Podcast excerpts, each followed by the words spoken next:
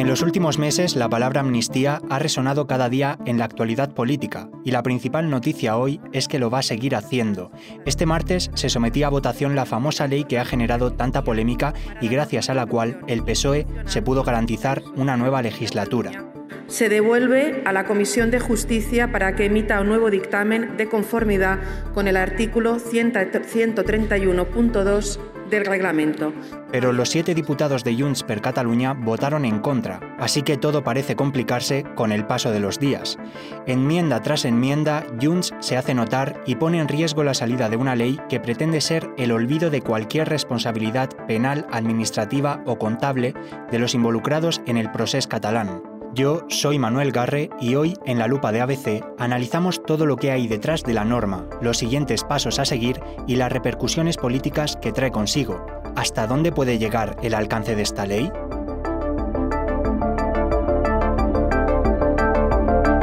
La lupa de ABC. ¿Quién cederá? Un pulso por la amnistía.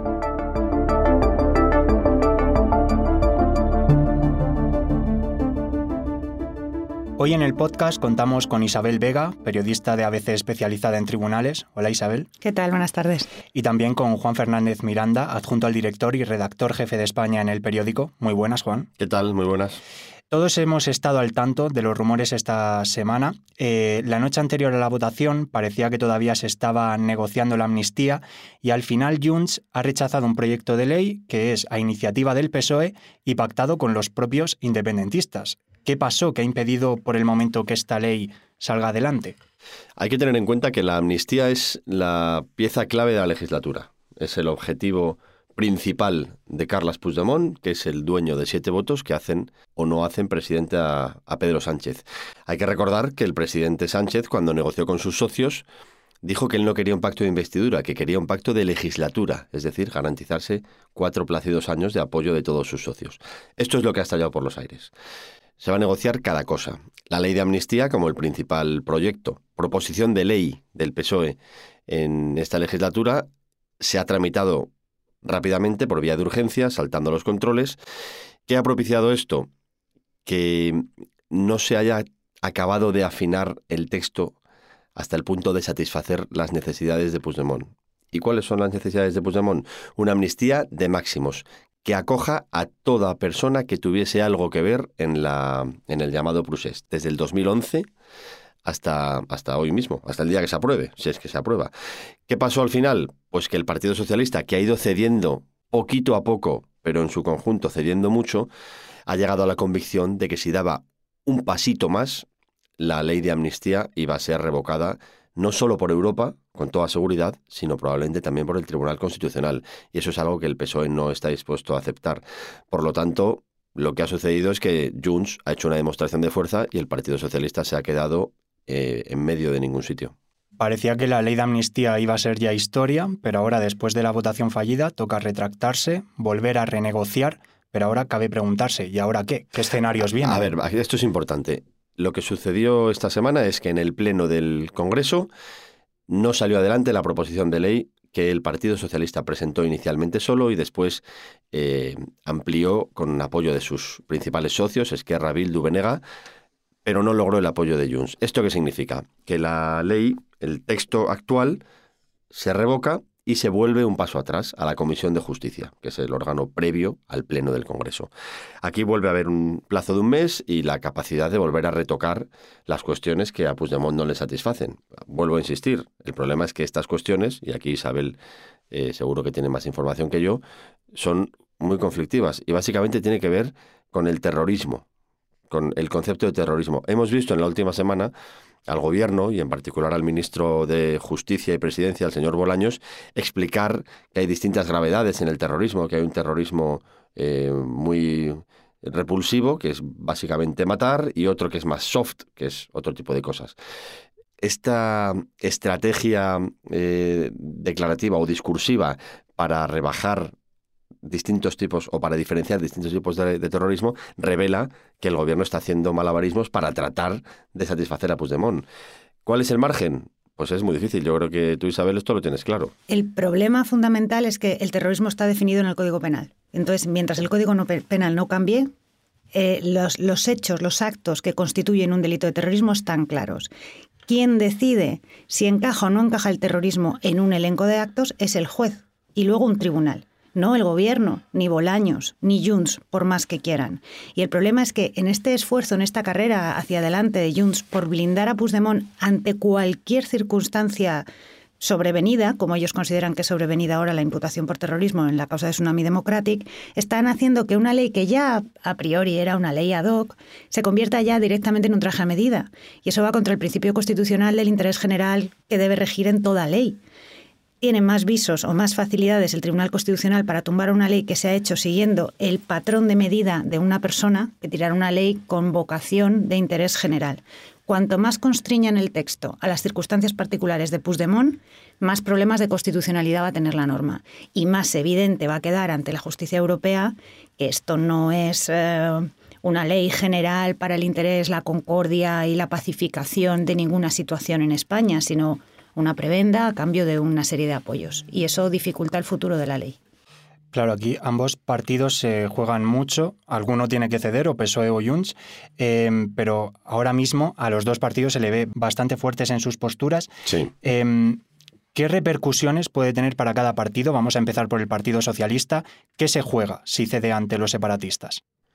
Vamos a ver, el Partido Socialista se ha dado la vuelta como un calcetín. El Partido Socialista se presentó a las elecciones diciendo que cualquier amnistía para los eh, presos o los acusados del procés era inconstitucional. Desde esa posición hasta la que han mantenido esta semana defendiendo una amnistía amplísima, pero que ponía un límite a los delitos más graves de terrorismo, solo ese límite, ha habido un cambio de tercio brutal y esto ha tensionado el partido de una manera importante. Otra cosa es que esto haya trascendido. Pedro Sánchez tiene el Partido Socialista muy controlado, las listas electorales que él preparó para las elecciones son hechas a medida de su interés, hay muy poco, muy, muy poco discurso alternativo en el Congreso y el partido está en línea. Nadie va a discrepar. Me refiero a diputados. Otra cosa es García Paje. Diputados, que son los que votan la amnistía. Pero hay una tensión latente muy importante. Y lo que ha sucedido esta semana supone un varapalo político enorme. Por lo tanto, se juega mucho el peso en esto. No puede ceder más, es muy difícil en términos de amnistía. La pregunta es, por ceñirnos al PSOE, ¿Querrá el Partido Socialista tratar de convencer a Puigdemont dándole otro tipo de cosas, acordados de la inmigración, no lo sé, a mí me parece difícil porque lo que quiere Puigdemont es la amnistía para salvar a Puigdemont. Por lo tanto, decirle, oye, yo no puedo ir más allá porque me lo va a tirar Europa, no puedo ir más allá con el terrorismo porque me lo va a tirar Europa, a cambio te ofrezco, supongamos, eh, un referéndum, me parece que, que, tal vez no sea lo que quiere Puigdemont. Por lo tanto, el PSOE está en una posición muy difícil. ¿Y qué ocurre con Junts? Porque también se juega mucho. Digamos que ha dejado pasar una oportunidad importante para garantizarse la amnistía. Bueno, Junts ha hecho una enorme demostración de fuerza. Le ha dicho al Partido Socialista que por aquí no. Es más, ha dejado al Partido Socialista votando sí a una amnistía que hace seis meses negaba y han dicho ellos que no. La, posición en la que Junts ha dejado al Partido Socialista se parece mucho a la palabra humillación. ¿Qué quiere Junts? Quiere una amnistía para Puigdemont. Y el problema es que, y aquí ya hay que ir entrando en las causas judiciales que hay en torno al procés, Puigdemont está amenazado por varias causas abiertas y es muy difícil que la ley, como bien decía hace un momento Isabel, se em, ciña a unos procesos que están en proceso de investigación. Es decir, cómo hacer una ley tan concreta que a la vez no pueda ser sorteada por las instrucciones judiciales que siguen su curso. Es una posición difícil, pero el objetivo de Junts es claro, amnistía. Amnistía total. Junts no pot participar en deixar a tot l'independentisme català exposat a les arbitrarietats de la cúpula judicial polititzada espanyola. Estamos escuchando ahora la intervención de Miriam Nogueras, portavoz de Junts en el Congreso. Señaló mucho a los jueces y habló concretamente de Manuel García Castellón y de Joaquín Aguirre. Eh, también Sumar, Podemos, Esquerra les mencionaron porque en paralelo a la amnistía hay tramas, hay casos abiertos que también pueden afectar al alcance de la ley. Isabel, te pregunto a ti directamente, ¿cómo podemos analizar la situación desde el punto de vista jurídico? Bueno, vamos a empezar por el principio. La causa del juez Aguirre en el juzgado 1 de Barcelona lleva seis años abierta. De la trama rusa del procés venimos hablando desde hace cuatro o cinco años, al hilo de unas intervenciones, de una documentación, de una persona de toda la confianza del entorno independentista que puso a negociar a un supuesto emisario del Kremlin con Puigdemont aún siendo presidente de la Generalitat de Cataluña porque se suponía que el Kremlin le ofrecía recursos para independizarse, para que Cataluña se independizara respecto de España. O sea, esto no es nuevo. Que lo estén utilizando ahora para azuzar el debate y sustentar su acusación de que hay una persecución política desde los tribunales es otra cosa, pero nuevo no era. El juez Aguirre, que es el titular de este juzgado 1 de Barcelona y al que ayer, o al que, perdón, al que en su intervención señalaba Nogueras, em, tenía que dictar un auto esta semana porque tenía que prorrogar el plazo de investigación. los periodos de instrucción, por garantías para los ciudadanos, se limitan a un plazo de seis meses y al cabo de seis meses el juez que está al cargo de una causa tiene que decidir si necesita seguir investigando y da seis meses más o directamente finaliza y pide a la Fiscalía y al resto de partes que se pronuncien sobre qué hacer. Aguirre cree que hay indicios suficientes como para seguir investigando y eso lo tiene que poner en un papel, en una resolución judicial y argumentarlo. De ahí que ese papel, que hemos conocido precisamente esta semana, recopilase todos esos indicios que apuntan a, un a lo que podría constituir un delito de traición que eso es un futurible. De momento Aguirre lo que ha hecho ha sido poner negro sobre blanco lo que tiene y decir, vamos a seguir investigando seis meses más. Con García Castellón ha pasado exactamente lo mismo. Las diligencias son de 2019. Esto se abrió cuando se fue de madre los disturbios en las calles de Cataluña. Es que esto siempre fue terrorismo. Es que Pedro Sánchez fue escoltado a más no poder a visitar a un hospital a los policías heridos en los disturbios de Urquinaona que ahora han entrado como acusación en esta causa. Es que se montó un gabinete de crisis porque se había descontrolado absolutamente la situación en las calles de Cataluña en el, otoño, de 2019. Y eso es lo que está investigando la Guardia Civil para Manuel García Castellón desde el año 2019. García Castellón ha dictado precisamente esta semana un auto en las mismas circunstancias que Aguirre. Le vencía el 29 de enero el plazo para seguir investigando y tenía que dictar antes un auto recopilando los indicios y justificando extender seis meses más la investigación que ha coincidido con el debate de la amnistía y que a eso se aferran Nogueras y otros para señalar que hay una persecución judicial y un afán de los jueces de, entrometerse en, en la esfera política, bueno, que lo utilicen como quieran, pero las fechas son las que son y no pueden dejar que se venzan los plazos y quieren seguir investigando porque tienen indicios de los que tirar. Entonces, no sé, a mí es que me parece muy gratuito, ¿no? Todo lo que me perjudica es una conspiración. Las causas judiciales tendrán luego su desenlace, a lo mejor acaban todos absueltos pero vamos a dejar que se investigue. Ya directamente poner la venda. Tratar de impedir, coaccionando a los jueces, señalándoles en público, desde el Congreso de los Diputados, para que dejen de hacer su trabajo, pues es que me parece de una deslealtad institucional brutal. Y además ten en cuenta que algunas de las causas, en particular la que tiene que ver con la conexión rusa, trasciende a España. Y Europa está muy pendiente, y Estados Unidos también, porque la labor de desinformación, de fake news y de intoxicación de Rusia en distintos países, algunos de Europa y de otros lugares del mundo, en beneficio propio, ha sido enorme. Todo esto ha sido tratado en Londres, en Washington, es decir, es un problema, yo te diría que global. Por lo tanto, atribuir al juez eh, Aguirre una intención de perseguir a Puigdemont cuando esto es una causa que preocupa y mucho en Europa y en Estados Unidos, me parece que revela un afán conspiranoico que no, no se compadece con la realidad. Atacar a los jueces de por sí es muy poco democrático, pero en este caso además es falaz. Y solo añadir un pequeño detalle. Si realmente quisieran hacerlo, tanto Aguirre como García Castellón quisieran hacer una campaña contra Puigdemont, contra Junts, contra el independentismo catalán, eh, si realmente hubiera un interés espurio, habría sido tan fácil como callarse haber dejado que se aprobase la ley de amnistía en su redactado original, en el que, por cierto, participó Junts, aunque ahora diga que tiene huecos la ley, haber dejado que saliese adelante esa ley que no blindaba eh, hasta el extremo del redactado actual los posibles delitos en que habría incurrido Puigdemont, haber dejado que eso llegase, se aprobase y al día siguiente, con la ley en el BOE, publicar el auto que le señalaba por terrorismo porque ahí sí que Junts y el gobierno no habrían tenido cintura, no habría habido ley, no habría habido enmienda, no habría habido manera de blindarle. Y sin embargo ellos han respetado sus plazos. Y sus plazos eran, tengo esto, firmo este auto. Y claro, se difunde. Hmm. Eh, vamos a volver ahora a la estela política, hablando del partido en la oposición, también el que tiene mayoría parlamentaria, el PP. Mire, vamos a recurrir ante la justicia por todas las vías y con todos los instrumentos legales posibles. Vamos a pedir la protección de la Unión Europea y seguro que la conseguiremos. En cuanto esta ley llegue al Senado, daremos voz a todos los que han pretendido callar durante esta lamentable tramitación. Estamos escuchando a Feijó en el debate previo a la votación de la amnistía.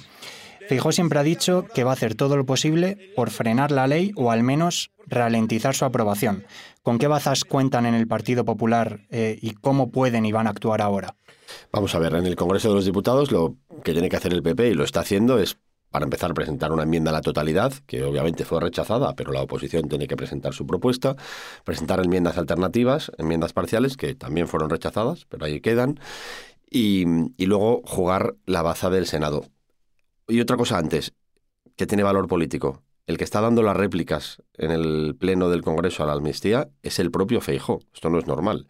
El líder del partido no es quien lidera los debates en las proposiciones de ley, sino la persona, según el tema, que más especializada está. Por lo tanto, el PP tiene un máximo interés por liderar el rechazo político desde todos los desde todas las instituciones. El momento clave va a ser el Senado, porque el PP tiene mayoría absoluta. Entonces, aunque hay un plazo límite, porque al, verse, al haberse tramitado por procedimiento de urgencia en el Senado tiene que estar de vuelta en dos meses, una vez que se apruebe en el Congreso va al Senado y hay un plazo de dos meses, el PP está tratando de ralentizarlo todo lo posible, porque ralentizarlo más allá de tensionar al propio gobierno y complicar las negociaciones y poner nerviosos a los partidos interesados en aprobar la amnistía, eh, también puede tener un efecto concreto sobre Puigdemont. Porque recordemos que Puigdemont es eurodiputado, el 6 de junio hay elecciones europeas, en la anterior ocasión Puigdemont pudo recoger el acta eurodiputado porque había un vacío legal que ya no existe. Si Puigdemont sigue sin estar amnistiado el 6 de junio, aunque se presente a las elecciones europeas, no podrá recoger su acta. Por lo tanto, dejará de ser eurodiputado. Esto también le afecta a él en lo personal.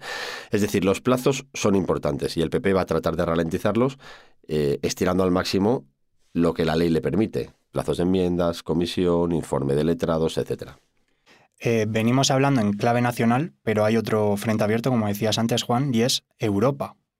Lo cierto es que Europa, y esto lo hemos publicado también en ABC, en primicia, Europa ya asume, ya reconoce públicamente, lo ha hecho en un documento público, que está investigando la amnistía. ¿Por qué? Porque dos grupos relevantes del Parlamento lo han pedido así y porque han recibido multitud de cartas y de quejas de ciudadanos, lo cual afecta mucho en Europa. La Comisión Europea es muy sensible a que haya ciudadanos eh, quejándose. Ha habido muchas manifestaciones, eso también importa, y eso tiene que ver con lo que preguntabas antes del PP. La movilización en la calle también es una forma de presionar a Europa, además de denunciar lo que hace el PSOE. Y porque la, Comisión Europea ha visto cómo colectivos muy relevantes de todo tipo en España han publicado manifiestos de rechazo. Jueces, abogados, notarios, diplomáticos, etcétera. Multitud. Esto tampoco es normal. De tal manera que Europa está con un ojo en la amnistía. ¿Cómo va a evolucionar? Es difícil de saber pero lo que es seguro, y también lo hemos contado en el periódico, es que tanto el PP europeo como el Grupo Liberal está dispuesto a proponer que se abra un procedimiento de, sanción a España ante lo que se entiende desde estos dos partidos como un ataque flagrante al Estado de Derecho. No ayuda que la ministra Rivera, vicepresidenta con prestigio en Europa en su ámbito, la transición ecológica, ataque públicamente a un juez. Ya no es un diputado de Podemos no es un diputado de Sumar, es la vicepresidenta segunda del gobierno con prestigio en Europa. Todas estas cosas hacen que la comisión esté pendiente. Y si la comisión se pone a trabajar, teniendo en cuenta que en junio hay elecciones, el gobierno puede, puede desgastarse mucho. También preocupa a Pedro Sánchez su imagen pública y su imagen internacional, que es algo que ha trabajado mucho y lo ha trabajado bien, pero se está empezando a desmoronar por esta cuestión. Y luego en paralelo tenemos lo que diga la propia justicia europea, además de la respuesta de las instituciones. Y es que el Tribunal de Justicia de la Unión Europea irá lento, porque la justicia es lenta aquí y en Europa también, pero acabará teniendo que pronunciarse sobre los términos de aplicación de la amnistía y sobre la compatibilidad o incompatibilidad de la ley en sí y de los delitos que borra eh, con el ordenamiento jurídico europeo que nos vincula a todos. Y ahí también tendremos otro partido que jugar, porque en el momento en que la ley amnistía entre en vigor, los jueces tengan que aplicarla, no van a ser, desde luego no va a ser excepcional el juzgado que envíe una pregunta al Tribunal de Justicia de la Unión Europea y, y dejen barbecho la causa en espera de que allí marquen la pauta de la aplicación. Eso también va a ser muy relevante. Hmm. Eh, pues todavía queda amnistía para rato. Eh, os lanzo ya una última pregunta y es, ¿este enfrentamiento PSOE-Junts, si se le puede llamar así, cómo puede afectar a la legislatura? Mucho, muchísimo. La legislatura eh, pende de ese acuerdo. Enfrente de, del gobierno de Sánchez y sus socios está Vox, está el PP y en algunos momentos está Coalición Canaria, en algunos, en otros no. Si Junts se salta, se sale del bloque eh, llamado Frankenstein, la legislatura cae. Pero es que la legislatura ha empezado muy mal. Llevamos dos sesiones plenarias del Congreso y en ambas hasta el último minuto se ha estado negociando y el gobierno ha mostrado una debilidad enorme. Junts eh, tiene una posición de fuerza, la va a hacer valer y no debemos olvidar que a Junts le importa Junts y le importa hacer campaña para las elecciones catalanas que son a lo más tardar en febrero del 25, dentro de poco más de un año, si no se adelantan. A Junts la gobernabilidad de España no es que no le importe, es que si puede reventarla, lo hará. Pues Isabel Vega, Juan Fernández Miranda, muchas gracias. Gracias, a ti. Gracias por escuchar. Este podcast ha sido escrito por Manuel Garre, con la colaboración de Isabel Vega y Juan Fernández Miranda. Todos los episodios de La Lupa están disponibles en la web del periódico abc.es y en las principales plataformas de podcast.